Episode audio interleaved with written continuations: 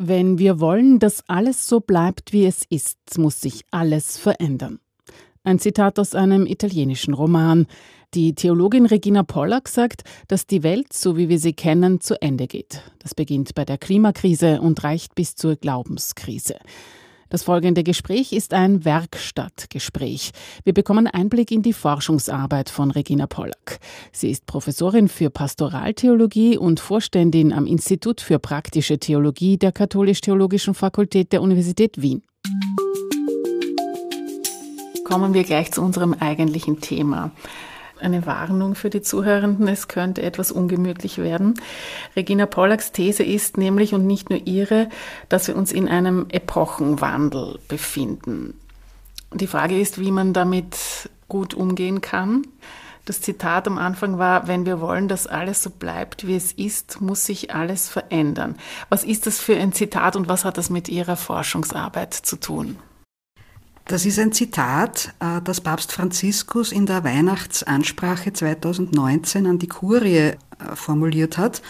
Es stammt aus einem Roman, nämlich dem Roman Der Leopard äh, von Lampedusa und wird formuliert von einem Adeligen, einem konservativen Adeligen, der im 19. Jahrhundert die Umbrüche der damaligen Zeit sieht, auch die politischen und die gesellschaftlichen Revolutionen und die Revolutionsstimmung in Italien und der seine Adelsfreunde warnt, dass wenn man tatsächlich konservativ sein will, also quasi die, die, die, das Erbe und die Errungenschaften der Vergangenheit bewahren will, sich selbst auch verändern muss. Und Papst Franziskus bringt dieses Zitat, um die Gläubigen dazu aufzufordern und zu ermutigen, sich den zeitaktuellen Herausforderungen, die ja einen globalen Charakter haben und einen krisenhaften Charakter haben, äh, mutig zu stellen, weil er davon ausgeht, dass wir uns aktuell nicht nur in einer Zeit befinden, wo quasi innerhalb einer Epoche Veränderungen stattfinden, sondern tatsächlich ein Epochenwandel stattfindet. Das heißt, das ist jetzt meine Interpretation, ein Epochenwandel beschreibt ja quasi die Umbrüche von beispielsweise der Antike zum Mittelalter oder von der, äh, vom Mittelalter zur Neuzeit. Und das verbindet sich mit einem massiven Wertewandel, mit der Veränderung von Beziehungen zwischen den Geschlechtern, zwischen den Familien, in der Art und Weise, wie Wissenschaft gedacht wird, wie Welt gedacht wird, wie Wirklichkeit gedacht wird. Und natürlich wirkt sich das auch auf, die, auf das Verständnis von, von Religion und Glaube aus. Papst Franziskus geht offensichtlich davon aus, dass wir hier nicht nur kleine Veränderungen erleben, sondern dass wir uns als Gläubige tatsächlich einem fundamentalen Umbruch stellen müssen und innerhalb dieses Umbruchs, dieses Epochenwandels auch darüber nachdenken müssen und viel tiefer darüber nachdenken müssen, wie wir das Evangelium in dieser herausfordernden, krisenhaften Zeit verkünden können. Diese globalen Herausforderungen ist ein schöneres Wort für Krise und das ist kürzer. Also wir sprechen, die Nachrichten sind voll von Klimakrise, Ukraine-Krise, Wirtschaftskrise, auch Kirchenkrise. Könnte man noch fortsetzen. Was ist denn eigentlich eine Krise? Gibt es eine Definition dafür? Also wichtig ist mir festzuhalten, dass Krise kein objektiver Zustand ist, mhm. äh, sondern ich beziehe mich da auf einen Historiker namens Jörn Rüsen, eine Kontingenzerfahrung. Was heißt das? Eine Krise führt dazu, dass äh, ein bestimmtes historisches Ereignis eine bis dahin als selbstverständlich wahrgenommene Weltsicht, Werte, Hoffnungen, Erwartungen an die Zukunft plötzlich massiv erschüttern. Und kontingent ist das deshalb, weil Menschen oder eine ganze Gesellschaft plötzlich wahrnimmt, dass das, was bisher gegolten hat, dass das, was man sich bisher von der Zukunft erwartet hat, also beispielsweise beständiger Wohlstand oder vielleicht noch Mehrung des Wohlstandes, beständiger Fortschritt, dass das plötzlich nicht mehr sicher ist und dass die Art und Weise, Gesellschaftsordnung beispielsweise, ja, äh, dass das nichts ewig Gültiges ist, sondern eben im tiefsten Inneren erschüttert wird. Und das zwingt nun eine Gesellschaft und damit natürlich auch jeden und jede Einzelnen dazu, sich zu dieser Erschütterung zu verhalten. Und da können die Reaktionen durchaus sehr verschieden sein. Mhm. Wir sollten noch ergänzen, Krise, auch Identitätskrise, sogar der Geschlechter. Das ist auch nicht mehr, mehr ganz klar oder ist zumindest in der Diskussion und verunsichert. Ich würde gerne nachfragen bei der Kirchenkrise. Immer weniger Menschen glauben an Gott, sagen Studien. Was sind denn da die genauen Zahlen und wie schätzen Sie diese Entwicklung ein? Also die Kirchenkrise, wenn damit gemeint ist, die Erosion traditionell christlicher Vorstellungen und Praxisformen, die beobachten wir ja in der religionssoziologischen Forschung seit den 70er Jahren. Das, was uns jetzt in den letzten drei, vier Jahren aufgefallen ist, nämlich im Rahmen einer Untersuchungswelle der Europäischen Wertestudie, die wir in Österreich jetzt 2018, 2020 und 2021 durchgeführt haben, zeigt aber, dass diese Krise mittlerweile den Kern des christlichen Glaubens erfasst hat, nämlich den Glauben an Gott. Im Konkreten heißt das, dass wir 2018 noch äh, drei Viertel der Bevölkerung hatten, die der Aussage zugestimmt haben, ich glaube an Gott. Diese Zahl, also diese zwei Drittel der Bevölkerung, die an einen Gott glauben, das ist eigentlich seit den 80er Jahren ziemlich konstant hoch gewesen. Also da hat sich nicht wesentlich was verschoben. Im Zuge der Pandemie, also zwischen 2018 und 2022, ist diese Zahl oder ist die Zahl jener, die sagen, sie glauben an Gott, auf 54 Prozent eingebrochen. Das ist schon ein mehr als signifikant großer Einbruch. Und der zeigt etwas, das wir in der Religionssoziologie auch schon länger wissen, dass wenn sozusagen die Zugehörigkeit und die konkrete religiöse Praxis wegbrechen, eine Zeit lang noch der Glaube an Gott erhalten bleibt, der dann aber irgendwann einmal auch einbricht und das dürfte momentan stattfinden, dynamisiert, beschleunigt durch diese unterschiedlichen Krisenphänomene, mit denen wir es zu tun haben. Also die Pandemie, die möglicherweise bei vielen Menschen die Frage nach Gott oder das Zweifeln an Gott noch einmal verschärft haben, angesichts des Leides, das ja mit dieser Pandemie auch verbunden war. Auch der Krieg in der, Ukra in der Ukraine ist, fällt in diesen Zeitraum. Man sieht einfach sehr deutlich, dass hier quasi das Herzstück des christlichen Glaubens mittlerweile zur Disposition steht. Kirchenkrise, Glaubenskrise. Was würde das dann bedeuten, wenn sich alles ändert? Muss man dann auch von Gott neu denken? Ich würde das so formulieren, die, die Aufgabe, die momentan für Österreich und auch den europäischen Raum ansteht, ist zum einen wahrzunehmen, dass sich die Art und Weise, wie Menschen religiös denken und wahrnehmen, beziehungsweise ob und wie sie Gott wahrnehmen, dass sich das massiv verändert. Wir wissen das aus der internationalen Forschung, dass sich Gottesbilder verändern, dass sich religiöse Denkformen verändern, dass sich die Vorstellungen darüber verändern, wie man mit Gott in Beziehung treten kann. Also der eine Schritt ist zu verstehen, wie denken heute oder ja, wie nehmen Menschen quasi die religiöse Dimension überhaupt wahr. Und in diesem Horizont besteht dann die zweite Aufgabe darin, die eigene Glaubenstradition in diesem Horizont neu zu übersetzen. Damit ändert sich jetzt nicht der Glaube ja, und auch nicht die Glaubensinhalte, wohl aber die Art und Weise, wie religiös oder auch theologisch gedacht wird. Das ist jetzt an sich keine neue Erfindung, das ist ja eine Meisterleistung, die wir bereits beim Übergang quasi von der biblischen Tradition in den hellenistischen Raum beobachten können. Damals ist es den Kirchenvätern gelungen, jüdisches Denken zu übersetzen in antik-griechisches, antik-philosophisches Denken und so quasi einen neuen Glauben für die damaligen, auch intellektuell anspruchsvollen Zeitgenossen gut zu übersetzen. Und damals gibt es ja in gewisser Weise auch einen Epochenwandel. Ja. Und ich glaube, dass wir uns in einer ähnlichen Situation befinden, wo wir quasi unsere Tradition, damit sie lebendig bleiben kann und damit dieses Erbe, dieses kostbare Erbe gut in die Zukunft getragen wird, da müssen wir als Katholiken und Katholikinnen, aber ich glaube, es müssen alle Christen und Christinnen in Europa sich dieser Aufgabe stellen, wir müssen wirklich üben, wie kann man jetzt quasi angesichts dieser veränderten Religiositäten das Evangelium intellektuell redlich durchbuchstabieren. Das ist die Leistung, die momentan zu erbringen ist. Da muss man wahrscheinlich anknüpfen an an Vorstellungen wie es gibt eine höhere Energie oder so etwas. Ganz genau. Äh, Meditationspraxis. Ganz genau. Also die, das Problem ist, dass die klassischen religionssoziologischen Studien halt nur ein sehr eine sehr schlichte Art und Weise haben, nach Gott zu fragen. Und ich bin momentan gerade in einem Forschungsprojekt äh, beteiligt, wo wir genau das versuchen, wo wir herauszufinden versuchen, wie, wie konstruieren denn Menschen heute Sinn, wie denken sie über Sinn und Glaubensfragen nach und wie denken sie auch über Gott nach, denken sie überhaupt noch über Gott nach. Äh, und ich erhoffe mir von diesem Forschungsprojekt einmal quasi so eine empirische Grundlage zu haben und dann im nächsten Schritt weiter darüber nachzudenken. Und was heißt das jetzt für die kirchliche Verkündigung? Und natürlich auch für die Theologie, also für mein eigenes Fach. Wir sind ja da genauso herausgefordert. Glaubenskrise, ähm, Klimakrise, diese Krisen sind ja nicht angenehm und doch man weiß darum, dass wir in einer Klimakrise uns befinden.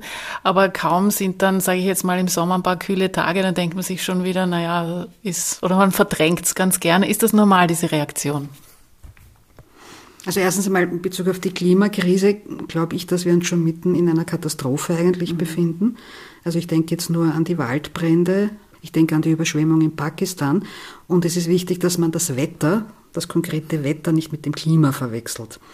In Bezug auf die Reaktionen, Stichwort, das ist jetzt eh nicht so schlimm und wir machen weiter wie bisher, das ist eine sehr weit verbreitete Reaktion, ist nicht die einzig mögliche, aber sie ist aus einer sozialpsychologischen äh, Perspektive nicht ganz unwahrscheinlich, weil Menschen quasi dazu neigen, und bei der Klimakatastrophe ist das noch mal schärfer, weil man die ja nicht unmittelbar sieht, dass quasi, wenn sich Strukturen nicht verändern äh, und es quasi auch strukturell wenig Möglichkeiten gibt, sein Verhalten zu verändern, Menschen ihr Verhalten nicht verändern und dadurch dann auch ihre Einstellungen nicht verändern. Weil wir aus der Sozialpsychologie auch wissen, äh, es gibt so etwas wie mentale Strukturen und die ändern sich nur sehr, sehr langsam und eigentlich nur dann, wenn sich im Außen, also quasi in den konkreten strukturellen Möglichkeiten etwas verändert. Also beispielsweise, wenn es nicht genü genügend Möglichkeiten öffentlichen Verkehrs gibt, ja, dann bleibt man weiter in seinem Auto sitzen. Und wenn es nicht äh, genügend Möglichkeiten gibt, kostengünstig sein Essensverhalten zu verändern, dann bleibt man weiter beim Billigfleisch aus dem billigen Supermarkt. Ja. Also von daher ist diese Reaktion weiter wie bisher durchaus nachvollziehbar, gleichwohl nicht besonders gut mit Blick auf die Drastik der Situation. Mhm. Also jetzt mal nur die zwei Bereiche Kirche, Glaube und äh, Klima. Wenn ich nochmal dieses Zitat aus dem Roman und Film bringen darf, es muss sich eben alles verändern. Ja, wenn wir wollen, dass alles so bleibt, wie es ist, muss sich alles verändern. Dann ist ja gemeint, dass sich nicht nur ein bisschen was verändert, also, weiß nicht, Frauenpriestertum oder Mülltrennung oder sowas. Was ist denn, was ist da gemeint mit diesem alles? Also, um das mit Gaudium et Spes zu formulieren, wo es im Kapitel über die, über die politischen Aufgaben der Christen und Christinnen geht, bezieht man sich quasi oder wird die Veränderung immer einerseits auf die innere Veränderung bezogen, also es geht quasi um den Mentalitätswandel, um den Einstellungswandel, um den inneren seelisch-geistigen Wandel einerseits und gleichzeitig um die Veränderung gesellschaftlicher Strukturen. Und ich glaube, dass man das übertragen kann auf alle Lebensbereiche. Das heißt, im Wesentlichen ist die Herausforderung die innere Umkehr, um da jetzt das biblische Wort dafür zu verwenden, die die innere Metanoia, den inneren Sinneswandel zu verbinden mit einem engagierten Einsatz in unterschiedlichen gesellschaftlichen Bereichen. Da müssen jetzt natürlich nicht alle alles machen, ja, äh, aber dort, wo ein, ein Christ, eine Christin lebt, engagiert ist, steht er oder sie vor dieser doppelten Aufgabe, einen inneren Sinneswandel zu vollziehen, also seinen Geist quasi umzuorientieren und Wirklichkeit anders denken zu lernen und verstehen zu lernen und auch den eigenen Glauben zu vertiefen angesichts der Herausforderungen und gleichzeitig dafür Sorge zu tragen, dass sich auch die gesellschaftlichen Strukturen und Kontexte so verändern, dass sie der christlichen Tradition entsprechen und dass der christliche Glaube dann auch gut lebbar ist und dass überhaupt ein gutes Leben für alle Menschen möglich ist. Mhm. Also es geht um die um die spannungsgeladene Veränderung von innen und von außen. Sie hören ein Radioklassik Sommergespräch mit Regina Pollack, Vorständin am Institut für praktische Theologie der Katholisch-Theologischen Fakultät der Universität Wien. Es ist eigentlich ein Werkstattgespräch. Regina Pollack gibt Einblick in ihre aktuelle Forschungsarbeit. Ihre These ist, dass wir uns in einem Epochenwandel befinden. Erreicht von der Klimakrise bis zur Glaubenskrise. Die Frage ist, wie man damit gut umgehen kann. Zwei Geschichtsmodelle aus der Bibel können den Weg weisen. Natürlich kann man die Bibel nicht eins zu eins für heute umlegen, aber als Modell heranziehen. Das eine Modell ist die Erzählung vom Exodus, von der Befreiung der versklavten Israeliten aus Ägypten. Der Exodus war immer wieder, etwa für die Sklaven in Nordamerika, ein Hoffnungsmodell. Hoffnung auch auf eine gerechtere Gesellschaftsordnung. Also Gott hat quasi ein Interesse, sowohl die, die, die, die unteren sozialen Schichten zu befreien, dort liegt auch die Priorität, bei denen geht es einfach schlechter. Aber es ist schon noch klar vom biblischen Befund her, äh, auch Ägypten, also quasi die Repräsentanten des imperialen Ägypten, brauchen eine Befreiung. Also wenn ich es ganz schlicht formuliere, auch die Reichen und Mächtigen brauchen eine Befreiung. Ja. Die tun sich nur wesentlich schwerer, sie wahrzunehmen. Aber an dieser Exodus-Erzählung finde ich einfach so, so inspirierend, dass sie also erstens davon ausgeht, dass Geschichte keine Untergangsgeschichte ist, sondern ein Befreiungsprozess mhm. ist. Äh, aber dass dieser Befreiungsprozess, das ist natürlich nicht angenehm, aber wahr, äh, dass dieser Befreiungsprozess halt auch erstens länger dauert und zweitens nicht immer nur angenehm ist. Also Stichwort Plagen äh, und Stichwort Prüfungen in der Wüste. Mhm. Also Befreiung ist ein langwieriges, anstrengendes Ding, äh, das einem auch nicht unbedingt immer gleich gefallen muss. Aber diesen Gedanken habe ich von Michael Walzer, einem Sozialphilosophen, der sich der Exodus-Erzählung widmet, geschenkt bekommen die Exodus-Erzählung aktiviert quasi sehr die, die Eigeninitiative. Ja? Also sie verheißt sozusagen, es ist möglich, frei zu werden mit Gottes Hilfe und es ist möglich, eine gerechtere Gesellschaft zu gestalten, wenn man sich quasi hier an die Tradition, an die biblische Tradition und äh, deren Vorstellungen einer gerechten Gesellschaft erinnert äh, mhm. und versucht, sie quasi Schritt für Schritt, nicht mit Revolutionen, aber Schritt für Schritt zu verwirklichen. Mhm. Und es wird sich alles ändern. Die Fleischtöpfe Ägyptens werden ja zurückgelassen. Regina Pollack nennt ein zweites Geschichtsmodell aus der Bibel. Es klingt vielleicht verwunderlich, es ist die Apokalyptik. Richtig verstanden ist Apokalyptik nicht einfach Weltuntergang, sondern die Hoffnung auf Friede und Gerechtigkeit. Darauf gehofft haben etwa die ersten Jesus-Anhänger und Anhängerinnen, und zwar in unmittelbarer Zukunft, obwohl Jesus hingerichtet worden ist und obwohl er immer noch nicht wiedergekommen ist. Regina Pollack. Und was die aber jedes Mal tun, wenn sie wieder so verzweifelt und enttäuscht sich in, solcher, in solchen ultimativen Krisen vorfinden, ist, dass die ihre Hoffnung nicht aufgeben und nicht sagen, na gut, das haben wir jetzt schon viermal erlebt, jetzt pfeifen wir drauf, ja, sondern dass die das tun, was Juden immer getan haben und auch Judenchristen immer getan haben, sie versuchen zu lernen und zu verstehen, was haben wir eigentlich in unserer eigenen Tradition noch nicht verstanden? Was müssen wir in unserer eigenen Tradition neu verstehen lernen, neu denken lernen, wie müssen wir sie vertiefen, wie müssen wir uns selbst auch aus dieser Tradition heraus weiterentwickeln, damit das, was uns biblisch verheißen ist, tatsächlich Wirklichkeit werden kann. Das ist eigentlich eine, aus meiner Sicht eine unglaubliche Meisterleistung, die da stattfindet im Kontext von dauernd stattfindenden Krisen. Und ich meine, die ganze Bibel ist eine Dauerkrise eigentlich. Also alle unsere Texte entstehen eigentlich nur in Krisensituationen. Aber im Neuen Testament jetzt in besonderer Weise äh, sieht man einfach, wie dieser Glaube aus Krisensituationen heraus entsteht und durch diese Bereitschaft, sich zu lernen, sich zu verändern, Opfer der Geschichte wieder zu aktiven Akteurinnen und Akteuren werden, die ihr Leben mit Gottes Begleitung und im Glauben an den auferstandenen Christus selbst in die Hand nehmen.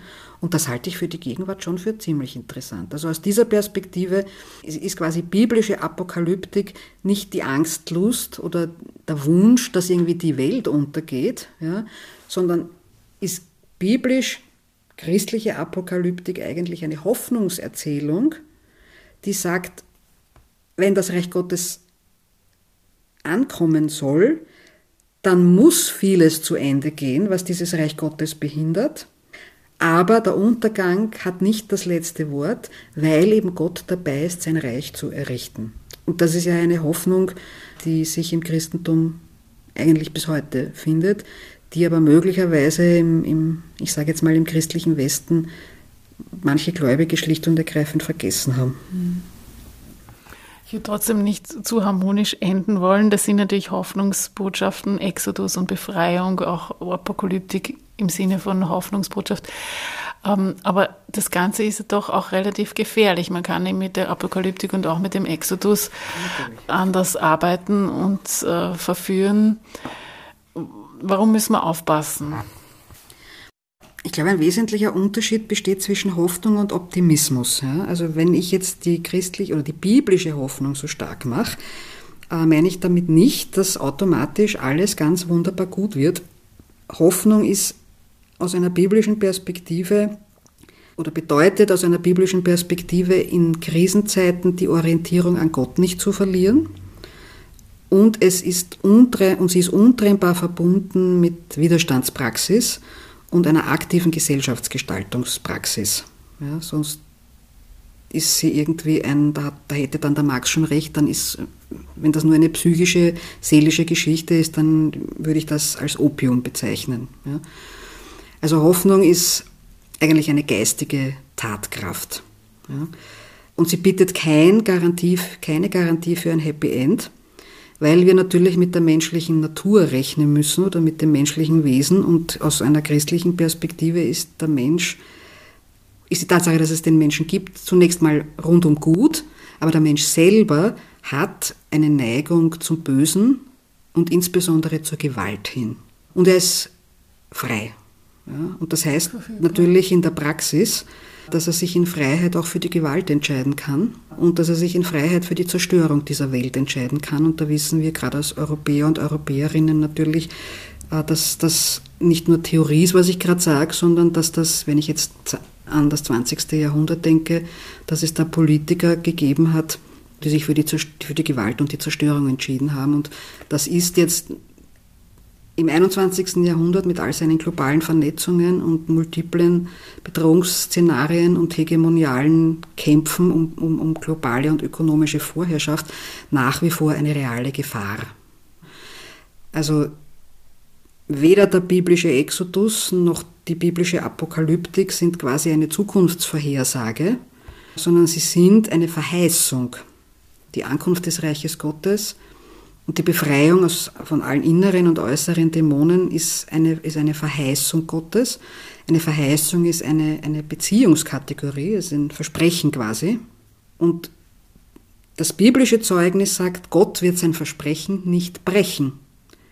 Aber die Menschen können das tun und sie haben es nach biblischem Zeugnis und nach historischem Zeugnis immer wieder getan. Also insofern ist eine Verheißung von Gottes Seite her eine Grundgewissheit, auf die ich vertrauen darf. Aber worauf man nicht naiv vertrauen darf, glaube ich, äh, ist, dass der Mensch in der Lage und willens ist, dieses Versprechen auch zu halten. Und das ist das Risiko, mit dem wir konfrontiert sind. Das war ein Radioklassik Sommergespräch unter dem Titel Wenn wir wollen, dass alles so bleibt, wie es ist, muss sich alles verändern. Mit Regina Pollack, Vorständin am Institut für praktische Theologie der Katholisch-Theologischen Fakultät der Universität Wien.